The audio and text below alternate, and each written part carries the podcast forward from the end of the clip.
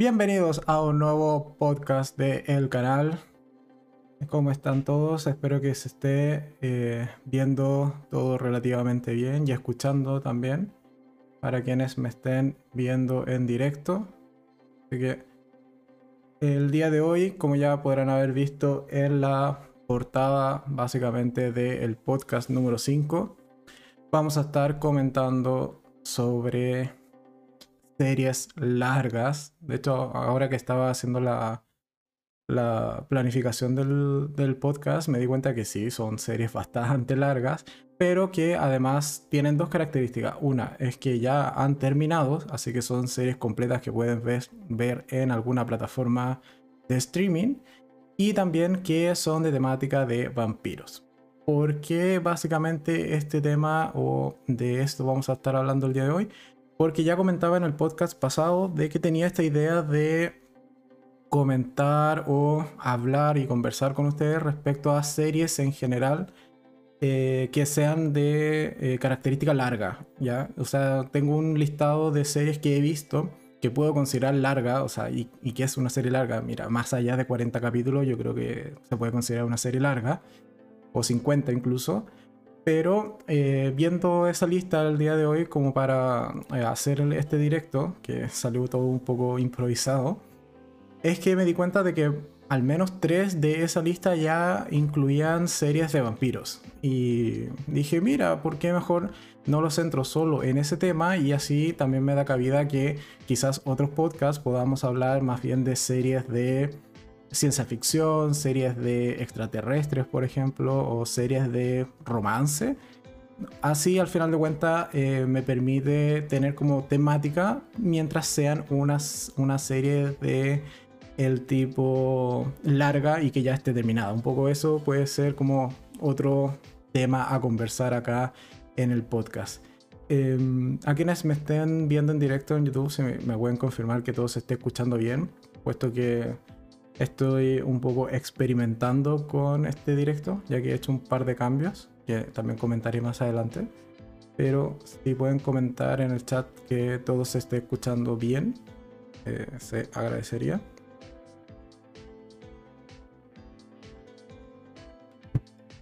Dicen que me veo súper, súper rojo. A ver.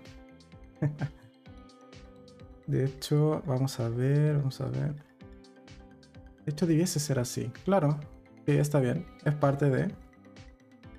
Puesto que acá en el, podcast hacemos em, esta suerte de. como una sesión más bien privada o más como en confianza. Y como es formato podcast, en realidad no. No, no importa mucho cómo se vea, creo. Importa más que se escuche bien. Siento que eso es como lo importante. De esto, si vemos, por ejemplo, o pueden ver el, primer podcast, eh, la imagen es horrible, pero bueno, son cosas que pasan y es parte de los experimentos que vamos haciendo. Así que bueno, si se escucha bien, si me dicen, bueno, por interno, podrían haber comentado en el chat, pero bueno. El punto es que vamos con, eh, iniciemos básicamente el podcast del día de hoy. Y como siempre, que es ya es temática en este, en este formato, vamos a hacer primero los resúmenes, ya sea de la semana y eh, que viene la próxima semana en el canal. Un poco de también estrenos en algunas plataformas digitales que principalmente es en Netflix. Y luego ya no entramos de lleno en lo que es la temática del podcast de hoy, que son las series largas de eh, vampiros, ¿vale? Entonces, ¿qué pasó por la semana en el canal? El día lunes arrancamos con mi opinión respecto a la segunda temporada de Sky Rojo, que es una serie que de por sí no me gusta, pero bueno, tocaba comentar qué tal me pareció la segunda. Mira, al menos se me hizo menos tediosa que la primera, pero eh, sigue siendo una mala serie, que yo al menos sigo opinando que es una mala serie. Entonces, mi opinión no cambia mucho respecto a lo que ya opinaba respecto a la primera temporada, pero mira, la segunda quizás porque ya sabía que no era buena, es que, por otra parte también puede ser que le haya exigido menos. Así que ahí, esto es con Sky Rojo. el día lunes mi opinión al respecto, así que pueden ir a verla después de terminar el podcast o de escuchar el podcast, pueden ir a ver mi opinión al respecto. Después el martes estrené mi opinión respecto a Jolt, que es una película que está en Amazon Prime, que trae de vuelta, por así decirlo, a las películas de acción a Kate eh, Beckinsale, que es la protagonista de la saga de Inframundo. Es muy probable que la conozcan desde esa saga, aunque ha hecho muchas más películas, pero esa es como su saga característica. Entonces, eh, Jolt es una película que trae de vuelta a esta chica a las eh, eh, películas de acción. Está buena, tiene un buen concepto, pero se te va cayendo a lo largo de la película. Entonces, bueno, ahí pueden ir a ver mi opinión más completa respecto a Jolt. Después estrené mi opinión respecto a Podría ser Amor, que es una serie que está en Netflix, es de origen indio, y son seis capítulos, si mal no recuerdo, en torno a 20 minutos, media hora, y que eh, por lo demás eh, es de característica antológica, o sea, los capítulos no tienen relación entre sí y todos son seis historias o en general son historias de amor y de romance en donde te queda a ti como espectador esta consulta de ¿podría ser amor lo que estamos viendo en pantalla? Bueno, de eso trata básicamente esa serie. Después, el día jueves, estrené mi opinión respecto a Star Trek, que es una serie que está en HBO Max. Es de comedia, pura y dura, súper entretenida, muy ligera y muy divertida. Está protagonizada por Rose Motafeo, eh, Matafeo y en el personaje de Jessie, que es una chica que, mira, no le sale nada bien. Y además se enamora de, eh, o más que se enamora, tiene una relación fugaz en Año Nuevo con un actor bastante famoso y eso le va a complicar harto la vida en cuanto a cómo sobrellevar esta relación. Así que una serie que está, como señalado, en HBO y que se deja ver bastante bien y es bastante rapidita incluso. Después, el día viernes, estrené mi opinión respecto a La cocinera de Castamar, que es una serie que está en Netflix, es de origen español, está eh, en donde nos cuenta la historia de Clara Belmonte y Diego Castamar. Es también serie de época y que eh, por lo demás trata de una chica que cae en desgracia porque su padre, bueno, ha sido eh, acusado de traición a la corona de España y tiene que verse la necesidad de trabajar como cocinera. Y bueno, se va a enamorar de Diego de Castamar, que es el duque de Castamar. Así que también una serie de época y de romance que está bastante bien. Después, el día de ayer, estrené mi opinión respecto a Love Life, que está en HBO Max. Como que fui saltando de plataforma durante la, durante la semana, pero bueno. Eh, Love Life, que está protagonizada por Anna Kendrick, que es el papel, en el papel de Derby, que es una chica que, a ver, Love Life trata de Derby, que es una chica que a lo largo de los años, porque es una serie que pasa durante muchos años, va conociendo a distintas parejas, en promedio unas siete parejas. Entonces vamos a ver estas siete relaciones amorosas de el personaje de Derby y cuáles funcionan y cuáles no y si al final de cuentas va a lograr o no encontrar el amor de su vida. Además es una serie que está ya renovada para una segunda temporada, pero como es una serie antológica también, eh, la segunda temporada va a contar con otra protagonista o protagonista masculino, no se sabe. Entonces, mira, si te encariñas mucho con Derby, yo al menos quizás sufra los primeros capítulos de la segunda temporada cuando se estrene, pero está también bastante buena. Una serie eh, de drama con romance que pinta bastante bien. Al menos se deja ver bastante bien. Y por último, el día de hoy, hace un ratito atrás, eh, estrené mi opinión respecto a Jungle Cruise, que está en eh, Disney Plus, aunque está con Premier Access. Así que, bueno, se puede ver pagando el Premier Access o yendo a cines, porque también se estrenó en cine. Y es, eh, está protagonizada por Dwayne Johnson, La Roca y Emily Blunt. Que es una película de aventura. en verdad, cuando la vi, tuve esta sensación de que se parecía mucho en espíritu a em, Los Piratas del Caribe. Así que tiene como una temática similar, es acción con comedia y en general se deja disfrutar bastante. Es súper entretenida la película, pero tiene el gran fallo que de la gran mayoría de las películas de Disney que son los villanos. O sea, es una película que realmente el villano es muy malo. Casi que lo podrían sacar de la película y la, cinta funciona de la misma manera. Pero bueno, es un gran fallo que tiene, o al menos un gran fallo que yo lo encuentro. Aún, aún, y aún así se deja ver bastante bien esa cinta. Así que bastante recomendable. Aunque, como señalo en ese video, yo no pagaría por ir a verla, eh, o sea, por, por el Premier Access. Pagaría por ir al cine, sí, pero en Premier Access mejor me esperaría verla. Así que, o sea, esperaría que la liberen para poder verla. Y eso fue esta semana en cuanto a los estrenos en el canal. ¿Qué se viene la próxima semana? Bueno, mañana arrancamos fuerte con la segunda temporada de Control Z. Que desde ya digo que sí, me gustó la segunda temporada. Es bastante entretenida, tiene las mismas locuras y, que la primera y se vienen a un nivel un poco más arriba incluso con eh, algunos crímenes o actos delictuales en, esa, en esta segunda temporada. Así que Control Z, mañana se estrena mi opinión respecto a esa serie. Y después en la semana eh, nos venimos con cuatro películas. ¿Por qué? Porque esta semana en particular y este fin de semana en particular estuve un tanto ocupado. No vi tantas series o no alcancé a ver tantas series. Así que dije, bueno, he hecho mano a las películas. Así que vamos a tener semana de películas en el canal y no vamos a tener serie hasta el sábado. El día martes arranco con The Forever Purge o La Purga por Siempre, que es la cuarta entrega, si no me equivoco, cuarta o quinta por allí, de la saga o de la franquicia de La Purga. Así que el martes se estrena mi opinión respecto a esa cinta. El miércoles estreno mi opinión respecto al eh, The Suicide Squad o El Escuadrón Suicida, que de por sí ya digo que sí, es muy buena, coincido con la mayoría de la gente que le gustó. Em, después el día jueves estreno mi opinión respecto a Madre Sustituta o Mimi, que es una película que está en Netflix y es de origen indio, que casi me hace llorar, pero no lo consiguió. Y de por sí es una película también bastante intensa y bastante cargadita emocionalmente, pero que está muy buena en Netflix, eh, Madre Sustituta. Y después el día viernes estreno mi opinión respecto a Rápidos y Furiosos 9 que ahí van a poder ver qué tal me pareció esa cinta. Y bueno, ya el sábado que aún no o sea, la empecé a ver, pero sé que la voy a terminar de aquí al sábado, eso es seguro, o al miércoles, que es cuando suelo grabar, que es la serie Hit and Run, que también está en Netflix. Que si bien la comencé a ver, em, preferí irme por películas para completar la semana, porque sabía que no le iba a alcanzar a terminar ayer en la noche. Entonces Em, Hit and Run es muy probable que se estrene ese video el día sábado. Y el domingo todavía no sé qué voy a ver para el domingo, así que hasta ahí un poco llega la programación de nuevos videos en esta semana en el canal.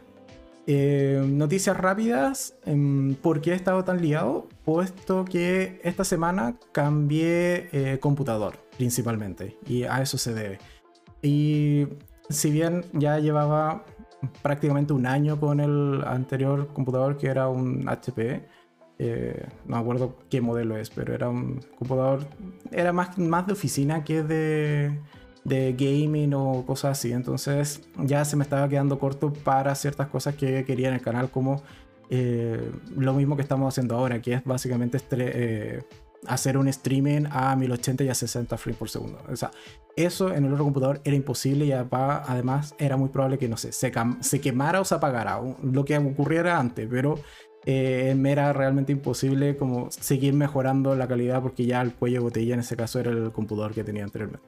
Y mira, solo por presumir, porque sí, bueno, hay que presumir de vez en cuando, la máquina nueva que me compré que está en ese costado de allá, para quienes me están viendo, es un Asus eh, TUF Gaming A15 que viene con una mágica, eh, eh, un procesador de AMD, un Ryzen R7 con 16 GB y un Nvidia GeForce RTX 3060. Es una maravilla.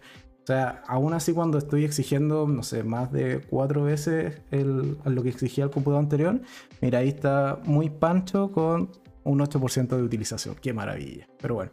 De hecho, debería crearme un canal de gaming ahora. Que, ahora que puedo, podría surgir esa idea de, eh, de tener un, un, canal de gaming. Pero bueno, lo vamos a ir viendo durante los días y las semanas y los próximos meses.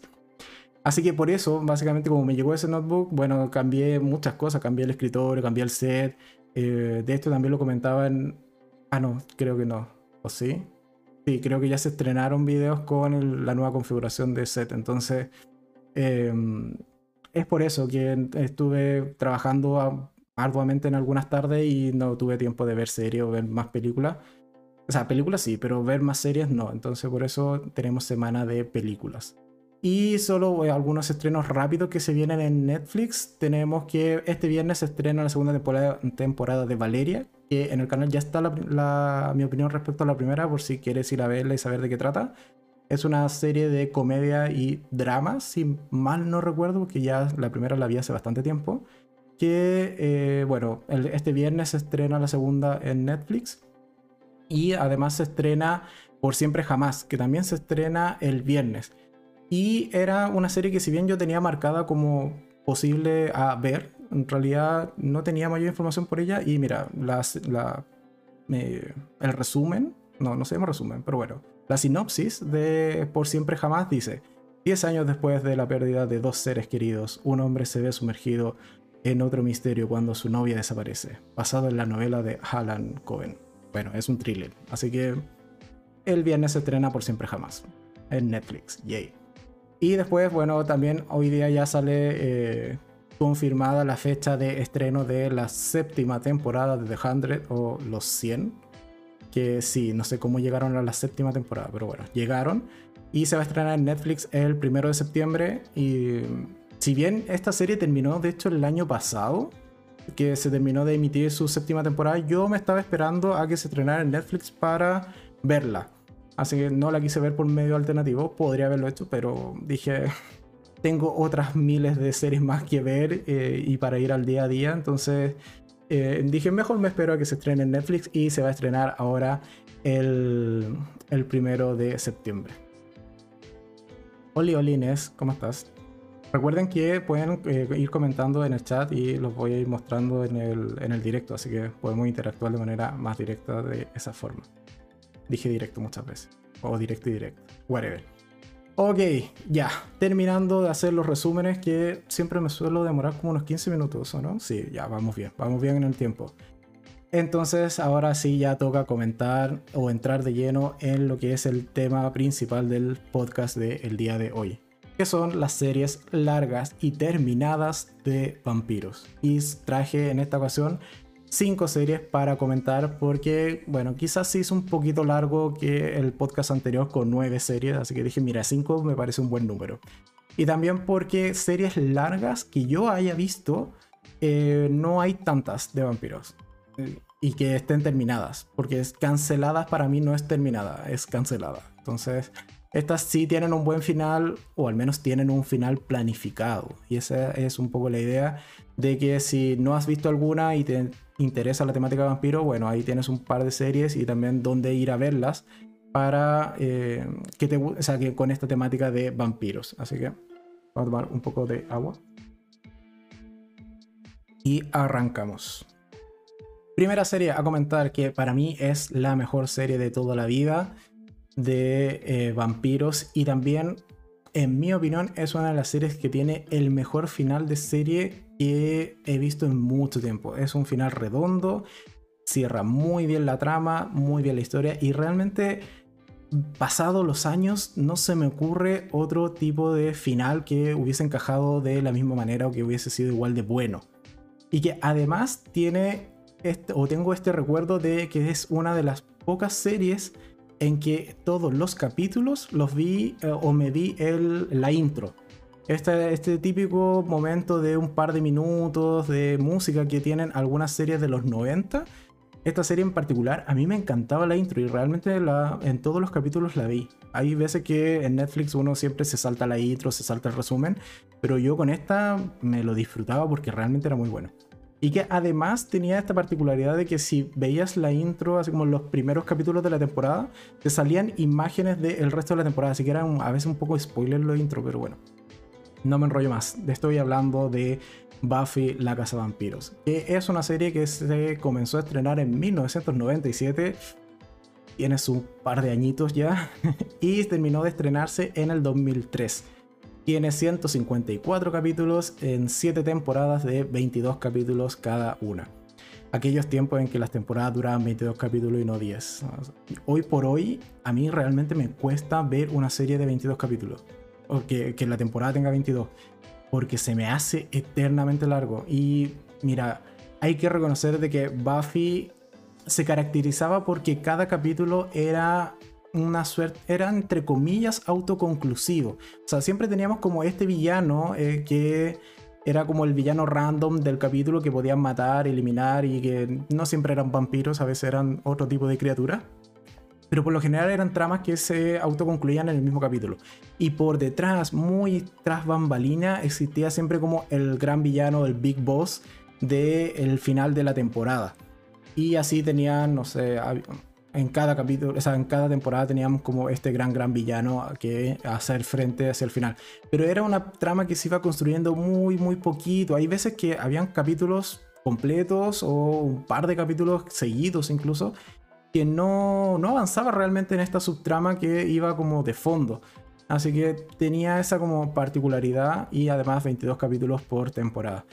dice, Buffy la mejor de mi época y siempre la veía acompañada, aunque en ese, en ese tiempo se traumaban. sí, de hecho, Buffy es una serie que yo veía de niño, la veía con mi madre y quizás no era una serie para niños, pero bueno, de ahí un poco me gusta el, cine de terror y en general ya no me da miedo el, el cine de terror. Así que bueno, 7 temporadas, 22 capítulos. Y además, bueno, está protagonizada por Sarah Michelle Gellar, que después de Buffy realmente como que no le fue tan bien y tiene re pocos proyectos eh, posteriores a, ser tan conocida y tan famosa con Buffy la Casa Vampiro. Y además está esta serie eh, realizada o producida por Josh Whedon, que hoy por hoy es un productor que le fue muy bien, tuvo bastante éxito pero en la actualidad está súper mal visto por una serie de denuncias en contra de él en cuanto a mm, eh, situaciones de machismo y un poco de abuso de poder, si se quiere.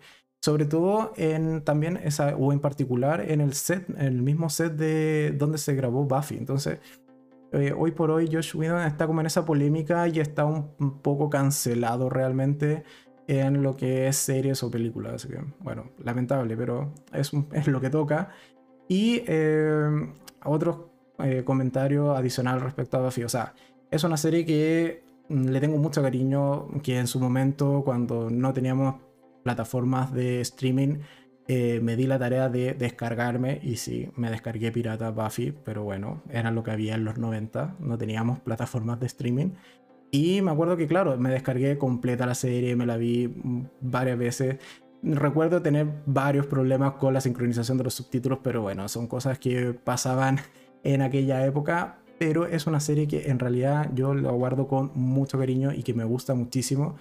Eh, también me gustan o me gustaban mucho sus personajes eh, secundarios, si se quiere. O sea, teníamos a Willow, que era esta chica bruja que era tan inocente en principio, pero después, claro, incluso llega a ser una de las villanas de una de las temporadas, creo que es de la 6 o 5, que tenemos a Dark Willow, que realmente daba miedo. Y además era un personaje que traía un poco la inclusión dentro de la serie y que consideremos que es serie que terminó en el 2003, o sea, estábamos todavía, o, más que, más que todavía, en ese tiempo no estaba en boga o no era moda o no era tan visible todo esto de eh, la inclusión, sobre todo de, distintas eh, sexualidades, por ejemplo. Entonces Willow era un personaje quizás adelantado a su época, porque en algunas temporadas ella tuvo una relación eh, con otra chica que se llamaba Tara, si mal no recuerdo.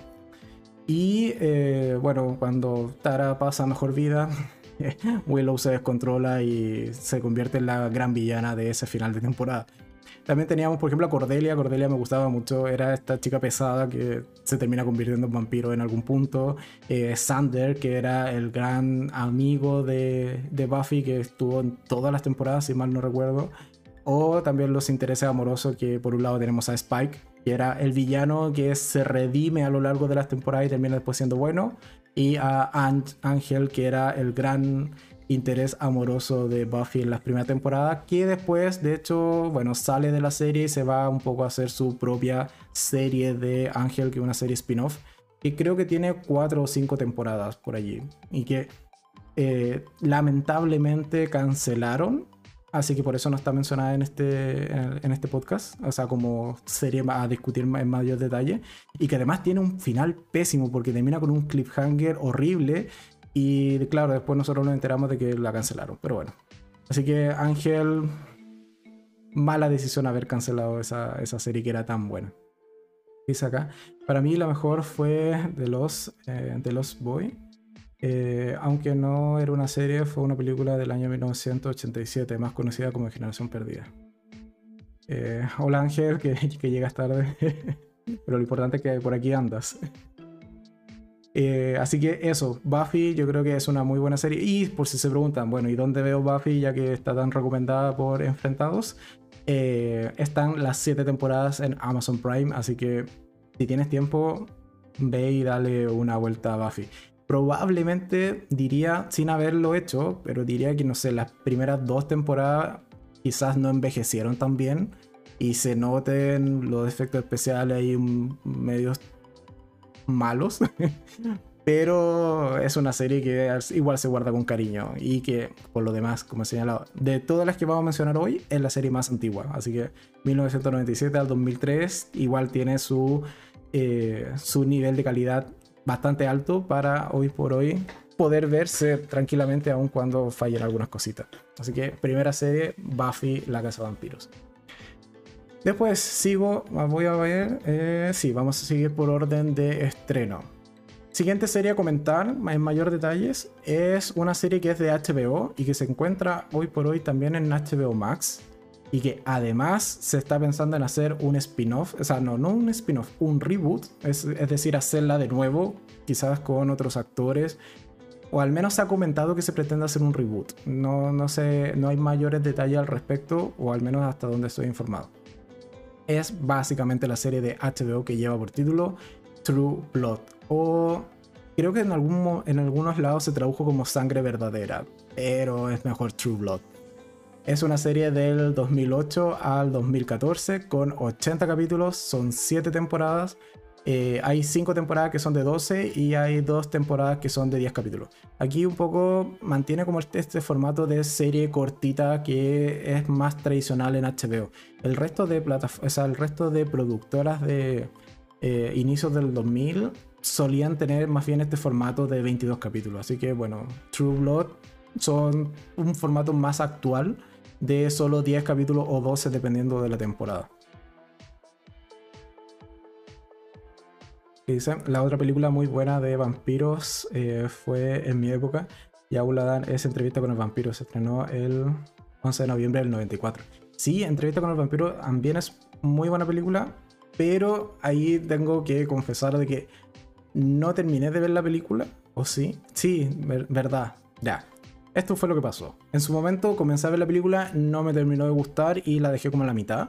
Y después, ya años después, ya no sé, diría hace 4 o 5 años por lo menos, eh, la vi y sí, la vi completa. Y además me pasa el hecho de que el libro tampoco lo terminé, porque, ok, Anne Rice creó un mundo maravilloso de las crónicas vampíricas, le da mucho...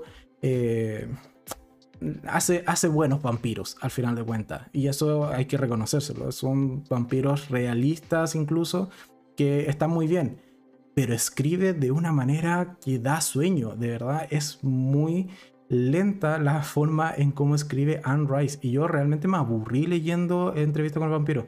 Llegué hasta como la mitad o tres cuartos y dije, no, ya, ya fue, esto no, no avanza. Entonces eh, dejé de ver, o sea, dejé de leer el libro y ahí lo tengo pendiente de estar por ahí en, eh, el librero. Eh, entonces, eso es lo que me pasó con Entrevista con el Vampiro. Y además, bueno, tiene una serie de libros extra de, respecto a las crónicas vampiros, a, las crónicas vampíricas, que muchas gracias, pero no. Como que ya me genera ese rechazo después de haberle intentado leer Entrevista con el Vampiro. Ah, algo que no he comentado, que de hecho pensaba también hacerlo, es el tipo de vampiro. Yo creo que también es importante esto de qué tipo de vampiros o cuál ha sido la evolución de los vampiros a lo largo de la serie. A ver, en Buffy teníamos un vampiro que era súper clásico, que venía de hecho bastante inspirado de lo que son las crónicas vampíricas. Es decir, tú los matabas con una estaca en el corazón de madera eh, y también si es que les daba el sol. Básicamente. Y así morían en, Buffy. Y me, recuerdo este efecto de que cuando los mataban o les clavaban una estaca, como que se hacían ceniza, porque en teoría ya estaban muertos y llevaban mucho tiempo muertos. Así que eso era como el vampiro más clásico que hay en cuanto a series. ¿Qué pasa con True Blood? True Blood es un tanto similar, pero la primicia principal de True Blood es que los vampiros viven como con la sociedad o, entre los humanos.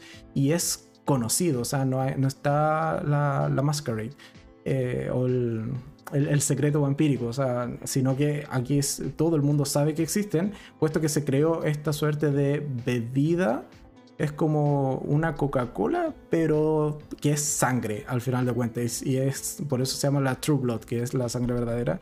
Que es eso, es una lata de sangre. Entonces, como los vampiros ya no necesitaban morzarse a la, gente o alimentarse de la gente, bueno, ellos salen ahí o son descubiertos y, viven y, conviven con las personas, puesto que se alimentan con esta eh, sangre verdadera. O me da por decir de sangre verdadera, pero con la True Blood. Y además, bueno, era una serie que estaba protagonizada por eh, Anna Paquin, era el papel de Suki, que era... Nunca me gustó el nombre de Suki, pero bueno.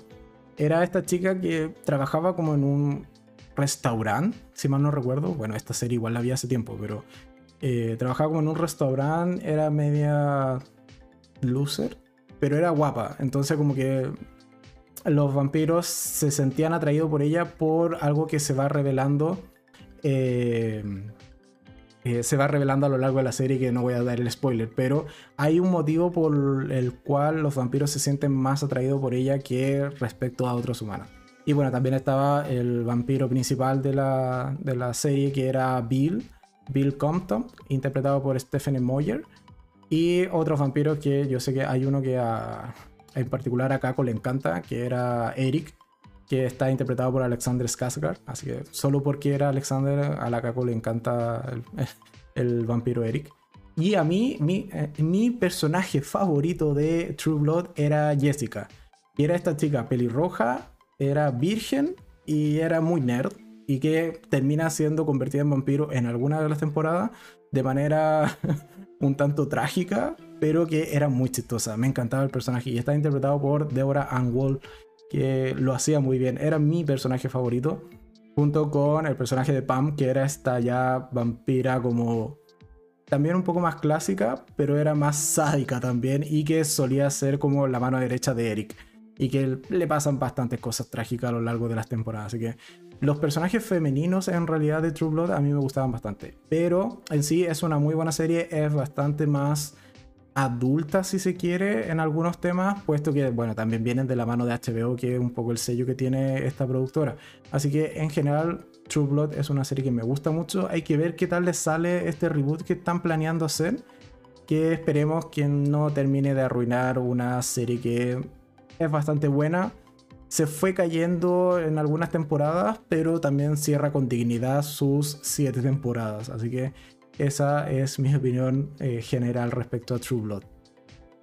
Seguimos con las series, puesto que, mira, a mediados de los 2000 y a inicios de los 2010 por ahí, vimos que los vampiros estaban bastante de moda. ¿Por qué? Porque teníamos toda esta saga de Crepúsculo que se llevó al cine. Así que de eso surge como esta serie que es bastante similar, al menos la primera temporada, o yo al menos la primera temporada la encontré bastante similar a Crepúsculo, solo que habían pequeños cambios. Eh, básicamente me estoy refiriendo a la serie del 2009 y que terminó en el 2016 con 171 capítulos, que se llama The Vampire Diaries. O creo que este se tradujo como crónicas vampíricas en algunas partes del mundo, pero acá va a ser simplemente The Vampire Diaries. Son 8 temporadas, hay 5 temporadas que son de 22 capítulos, hay una temporada que es de 23 y la última temporada que es solo de 16 capítulos. ¿Quién nos cuenta esta, esta serie? Básicamente tenemos a la protagonista que es Elena Gilbert, interpretada por Nina eh, Dobret. Y también en algún punto tiene como este alter ego o esta como se llamaba Doppelganger, que era como la doble mala, que se llamaba Catherine, que para mí sí era el personaje favorito de la serie, junto con otros que mencionaré más adelante, pero Elena a mí era un personaje que nunca me gustó, mm, realmente era demasiado, no sé, nunca conecté con Elena, lo siento, ¿no? A mí Elena no me gustaba y de hecho era algo extraño porque era una serie que de por sí me entretenía bastante, pero siempre tenía este constante conflicto con la protagonista, pero bueno, son cosas que pasan. En, general, Elena es la protagonista y eh, es una serie que, como señalaba, la primera temporada se parece bastante a Crepúsculo porque y yo sé que algunos me van a crucificar con eso, pero hay que decir las, cosas como son. Se parece a Crepúsculo porque eh, la primera temporada es una trama de amor entre un vampiro y eh, Elena, que es humana. Y el vampiro en este caso que se enamora de ella es Stefan Salvatore, interpretado por Paul eh, Wesley, que es el vampiro... Iba a decir cachas, pero no, eso no siempre se entiende. Era como el vampiro buen mozo, ya. Cachas es como, es lo mismo, pero en, eh, español, es, en español de España. El punto es que es eh, este vampiro como buen mozo que se enamora de ella y tienen todo este conflicto de, oh, pero es que eres humana, pero es que yo soy vampiro y que si no me controlo te puedo partir en dos, literalmente. Entonces, bueno, tenemos ese pequeño problema en cuanto a, a lo que es la primera temporada y después ya se fue extendiendo mucho más allá de ese mundo. Eh, teniendo brujas, hombres lobos, etc. Y también, bueno, teníamos el antagonista de las primeras temporadas, que era Damon Salvatore, interpretado por Ian Somerhalder, que además hizo otra serie después de vampiros que se llamaba Be-Wars, que está en Netflix, que tuvo solo una temporada que le fue pésimo, así que él yo creo que ya quizás debería salirse del mundo de los vampiros y con eh, The Vampire Diaries tuvo más que suficiente, así no, no, que no siga por ahí. Pero eh, al final de cuentas, estos dos hermanos eh, a lo largo después de las temporadas se peleaban por el amor de Elena porque de, eh, Damon, por ejemplo, de odiarse, terminó después igual amando a Elena. ¿Por qué? No lo sé. Yo insisto que era mejor Catherine, que era este como eh, ganger que tenía Elena. Y otro personaje a mencionar, bueno, también estaba Bonnie, que era Bonnie Bennett, interpretada por Kat Graham era la bruja de la serie. O sea, mira, si tenemos serie de vampiros, evidentemente tenemos que tener también una que otra bruja por allí. Y Bonnie era, en este caso, la bruja de la serie que ayudaba con lo que se necesitara. O sea, si querías revivir a alguien, acudías a Bonnie. Si querías que los vampiros anduvieran de día, acudías a Bonnie. Si querías un hechizo para cualquier cosa, para, no sé, crear vino, bueno, decías Bonnie, hagamos una fiesta y obvio que la invitabas. Entonces, bueno, Bonnie era un poco la navaja suiza en cuanto a hechizos de la serie, pero que además también era esta amiga sacrificada que eh, le pasaban bastantes cosas malas y creo que tiene uno de los arcos más sufridos dentro de la serie. Y por último, mi personaje favorito, que era Caroline, que era la chica pesada y rubia. A mí me encantaba Caroline. Yo la amé desde la primera temporada y cuando se convierte en vampira, yo la amé mucho más. Porque además era esta vampira que no podía controlar como su instinto. Ya, y aquí nos vamos de nuevo a como las características del vampiro de The Vampire Diaries. Son vampiros que no pueden eh, así por, o sea, como andar por libre, si se quiere, eh, bajo la luz del sol. Pero como es muy caro grabar una serie totalmente de noche, y sí, es muy probable que sea por un tema de presupuesto y también por el material de origen, pero es más que nada presupuesto. Em, para andar de día, ellos usaban una suerte de anillos mágicos que les permitía eh, resistir o ser inmunes a la luz del sol. Si se los sacaban, sí sé que empezaban a quemar, igual que eh, vampiros como más clásicos, si se quieren. Pero ellos sí podían andar de día con estos anillos. Y además tenían esta suerte de.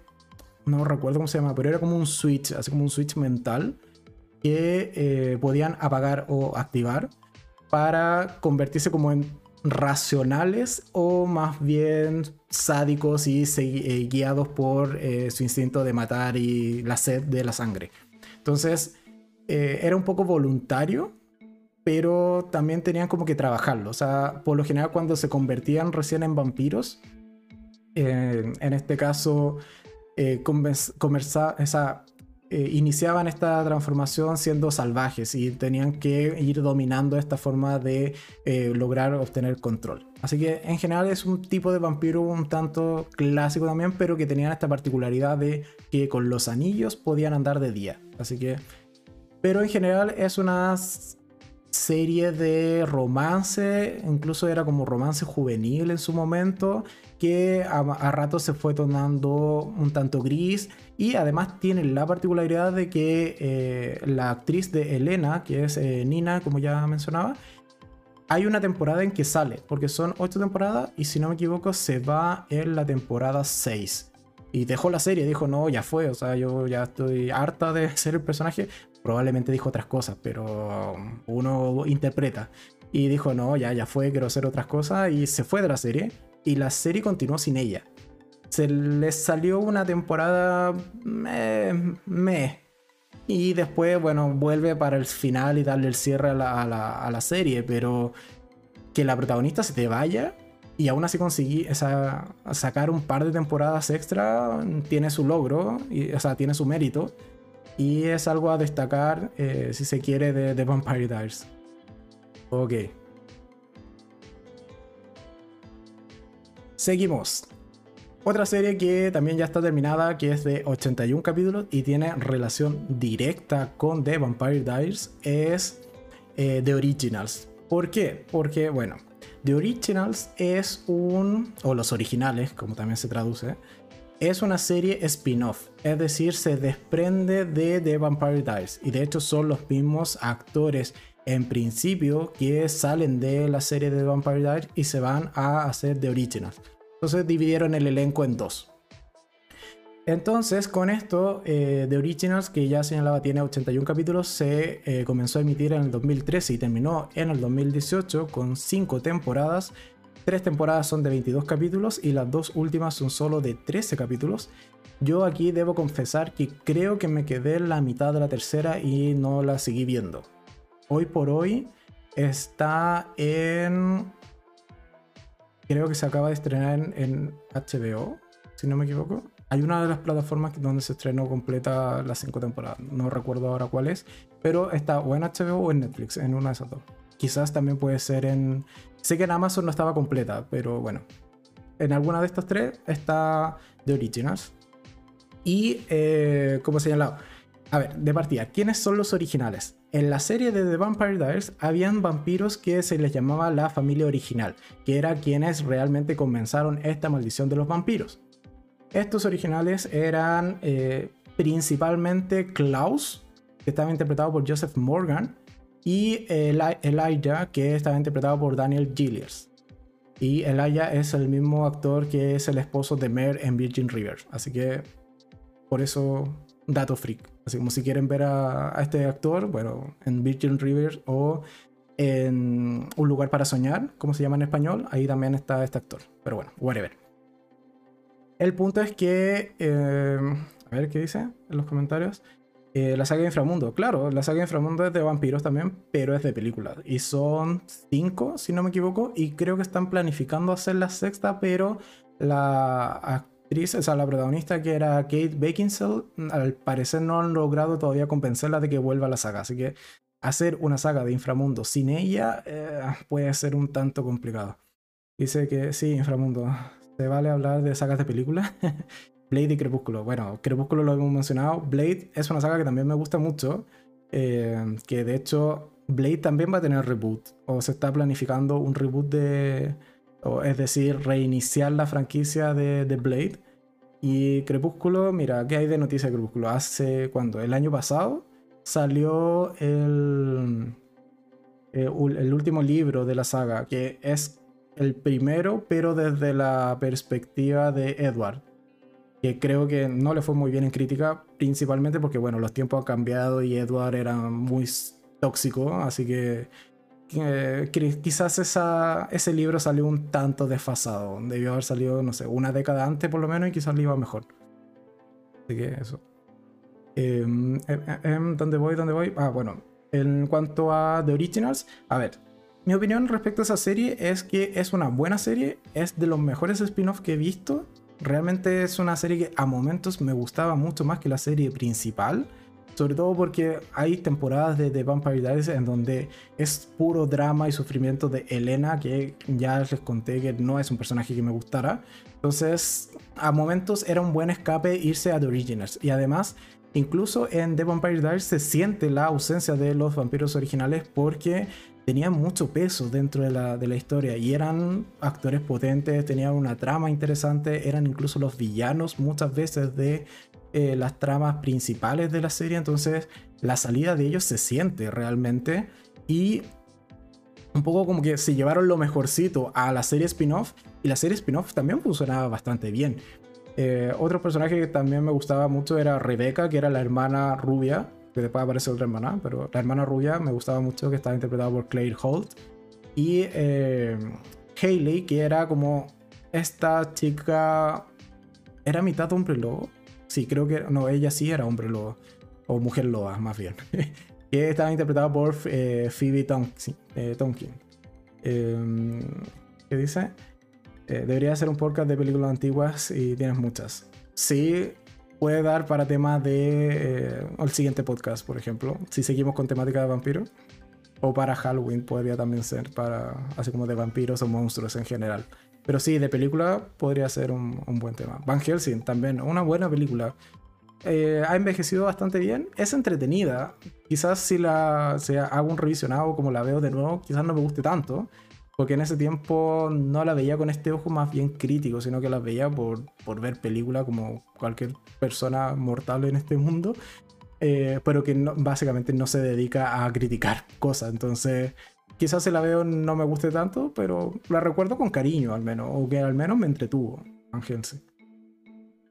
y, y, bueno, eso en cuanto a The Originals. También una muy buena serie, de hecho me gustaba más que la la, original o de donde de su serie madre, por así decirlo. Terminó en el 2018 y tengo ganas de continuar de verla. ¿Por qué no continué en su momento? Porque no había realmente un lugar donde verla de manera legal o verla como completa, salvo que en, los estrenos de, en televisión.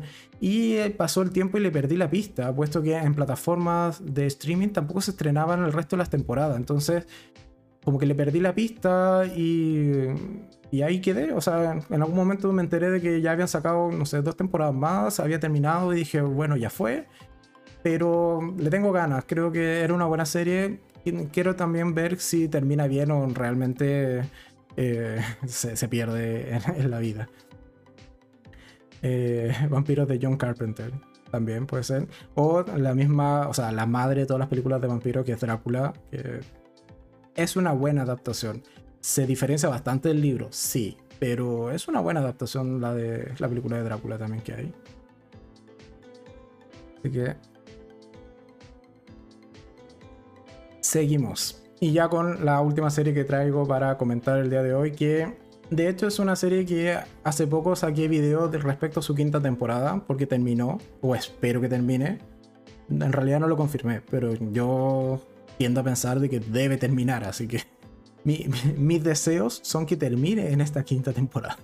Y me estoy refiriendo a la serie eh, Van Helsing, que comenzó a estrenarse en el 2016, es la serie más actual que vamos a comentar hoy de en cuanto a series de vampiros, y terminó ahora en el 2021, o al menos eso espero, con 5 temporadas y 13 capítulos por temporada, y está en Netflix.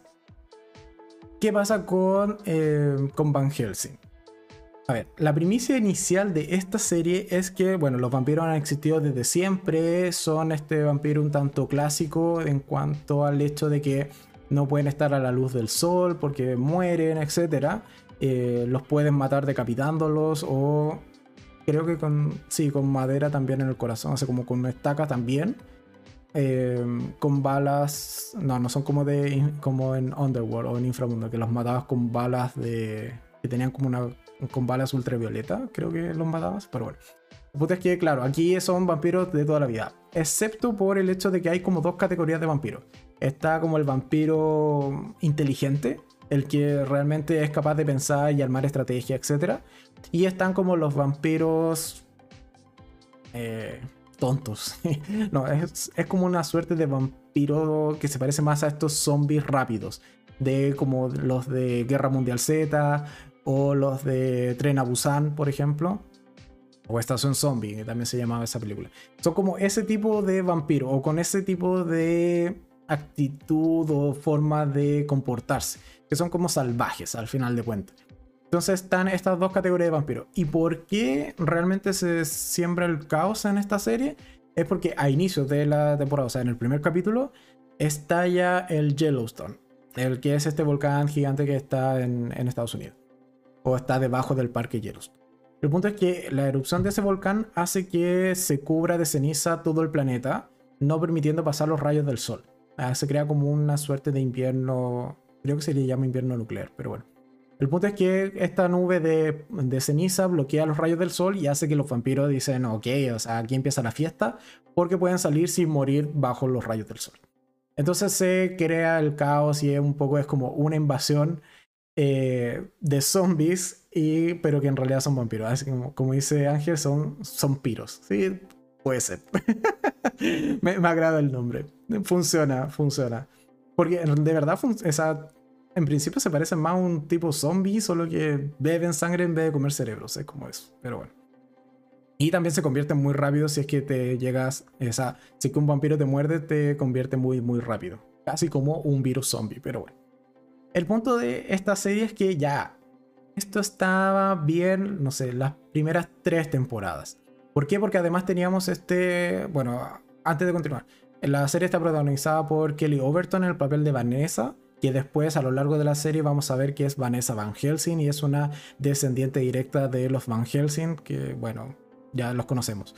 Y también está interpretado por eh, Jonathan Scarfe, que es Axel, quien es un chico que es militar y está relacionado de manera directa con Vanessa.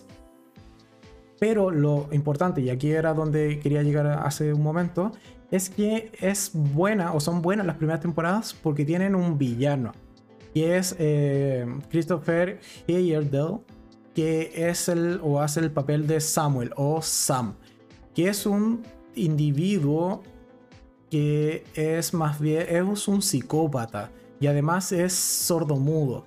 Entonces cuando él se convierte en vampiro en algún punto, realmente empieza a hacer cosas súper atroces y realmente es un muy buen villano. A mí me gustaba mucho eh, Sam como eh, este antagonista de la serie, lo hacía muy bien, era súper desagradable verlo en pantalla. Incluso a veces te causaba miedo por, porque, como había sido eh, mudo toda su vida, no pronuncia, no hablaba, por ejemplo, sino que como que emitía como unos gemidos medio extraños. No, sí, de verdad era súper desagradable ese personaje. Pero a Sam se lo cargan en la tercera temporada y listo, hasta ahí llegó la serie buena. Y además que, como muchos me comentaron en, ese, en, mi opinión respecto a la quinta y última temporada, esperemos, de esta serie, es que habían otros personajes que también se cargaron a lo largo de la serie, quizás porque esperaban terminarla antes, no lo sé, pero que eran personajes importantes dentro de la trama. Por ejemplo, el mismo Flesh, que era como este vampiro que en algún momento lo convirtieron en vampiro, también era súper sádico, pero la serie tiene esta particularidad de que algunos vampiros también pueden volver a la normalidad. Hay una suerte de cura, que es la mordida de Vanessa. Esto es como alto, alto spoiler de la serie, pero la mordida de Vanessa Van Helsing te puede devolver a la normalidad. O quitarte como esta infección del virus. Iba a decir zombie, pero es virus vampírico. Entonces Flesh también era un buen antagonista en su momento y lo que más dolió a la mayoría de los fans, y en eso me tengo que sumar, es que en algún punto de la tercera temporada, si mal no recuerdo, muere o se cargan de plano al personaje de Scarlett, que era interpretado por Missy Peregrine, o Peregrine, que era una chica que aparece de la nada, así aparece creo que en esa temporada o al final de la segunda, y rápidamente nos vamos a enterar de que era la hermana perdida de Vanessa. Y aun cuando ese inicio o ese, el, agregarlo a la, serie al principio se sintió un tanto forzado, así como, oh, aparece la hermana perdida que no, no teníamos ni idea antes de, de, su existencia. Ya, se podía llegar a sentir un tanto forzado, pero encajó muy bien y realmente era una chica que era súper aguerrida, era autosuficiente, eh, se había entrenado durante años para sí ser cazadora de vampiros, porque ella sí sabía de la existencia de los vampiros antes de, este, de esta explosión del Yellowstone, así que era un gran personaje y se lo cargan, o sea, lo matan de manera bastante lamentable y desde ahí la serie ya se fue en picada, o sea, la cuarta temporada ya era mala y la quinta a mí realmente me cargó, la encontré muy mala eh, temporada. Son 13 capítulos de los cuales 5 son totalmente relleno, que podrían haberlo, eh, esos 5 capítulos centrales, haberlo resumido en uno y quizás la serie funcionaba mejor. Pero realmente termina muy mal y, yo espero que realmente no continúe la, la franquicia porque eh, no tiene ya mucho sentido hacerlo. O sea, eh, rompieron muchas, eh, muchas veces las mismas reglas de este universo. O sea, los vampiros en algún punto eran estos dos que señalaba, o sea, los inteligentes los tipos zombies.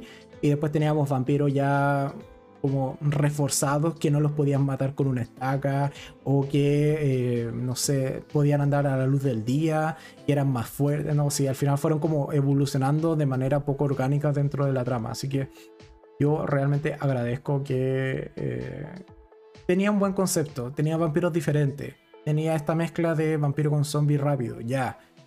Pero la serie fue perdiendo el rumbo y eso es lamentable. Pero bueno, ahí está, 65 capítulos en 5 temporadas que están en Netflix.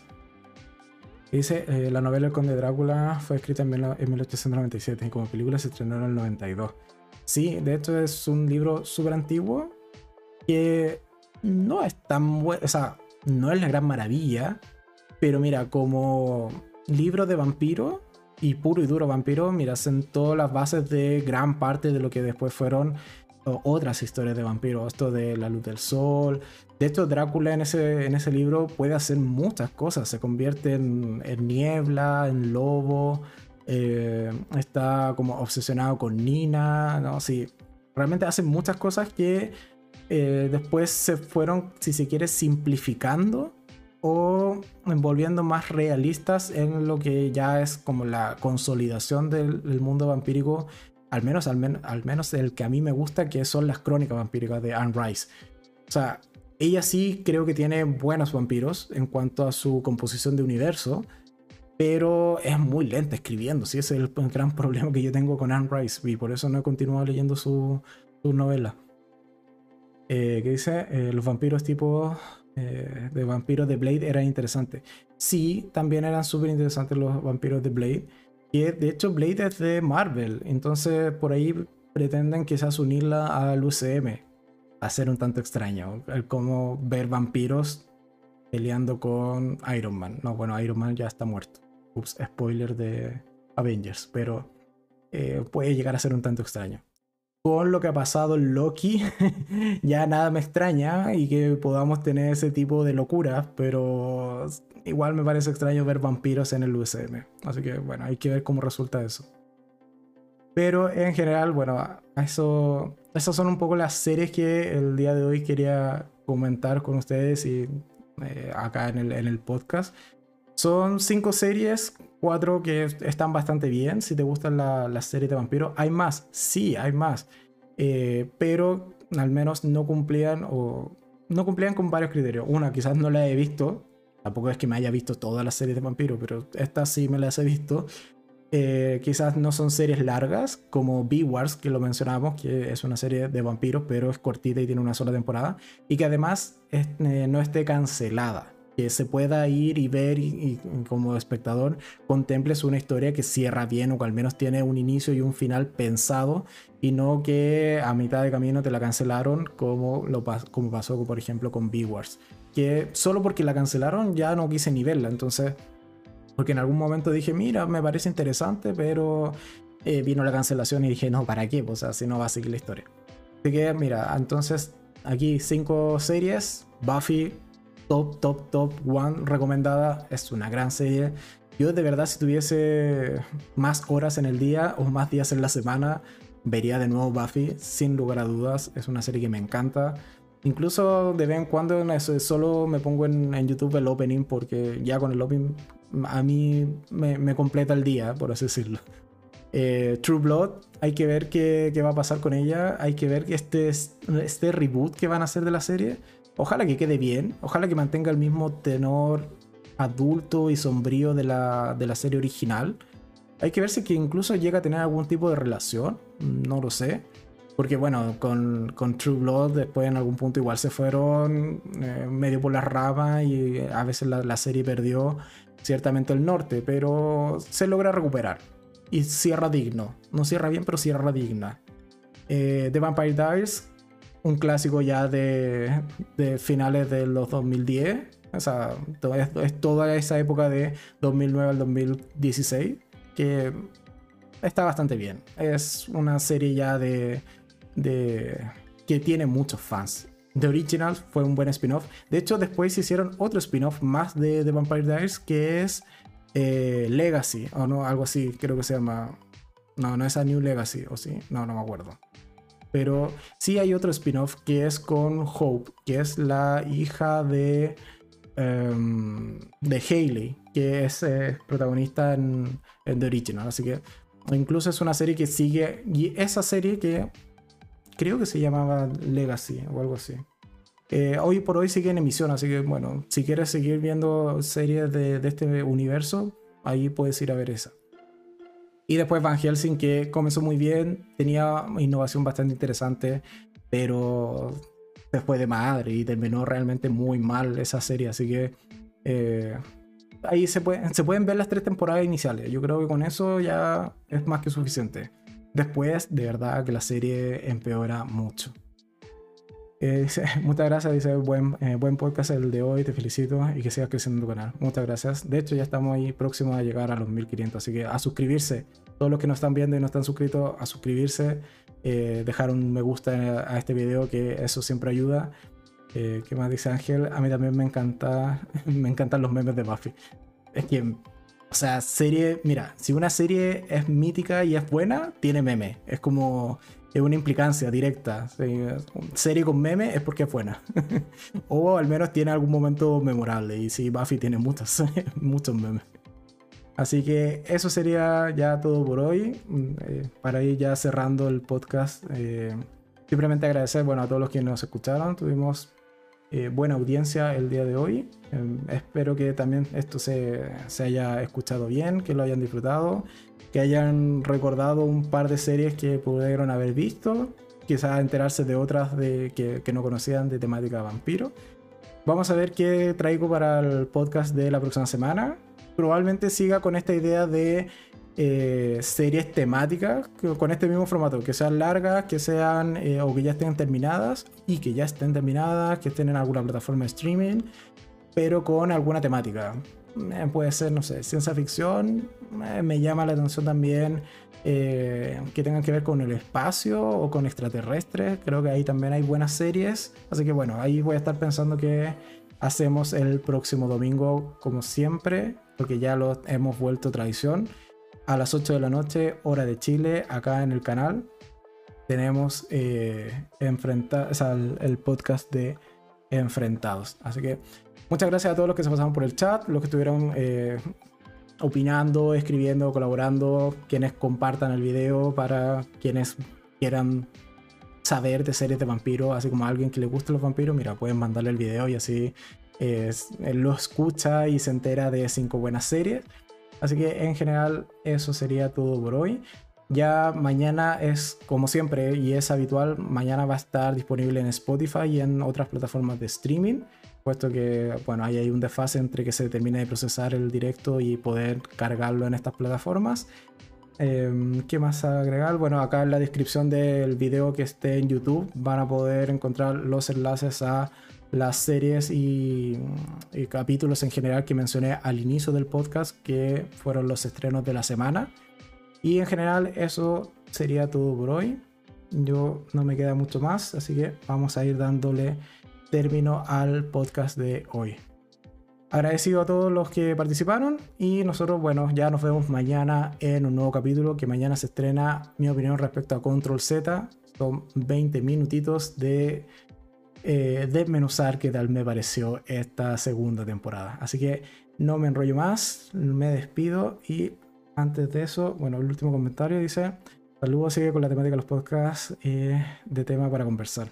Eso es lo importante, conversar acá y interactuar de manera más directa con todos ustedes. Así que muchas gracias a todos y nosotros nos vemos ya, la, como señalaba, mañana y en directo el próximo domingo, sí o sí. Adiós. Chao, chao.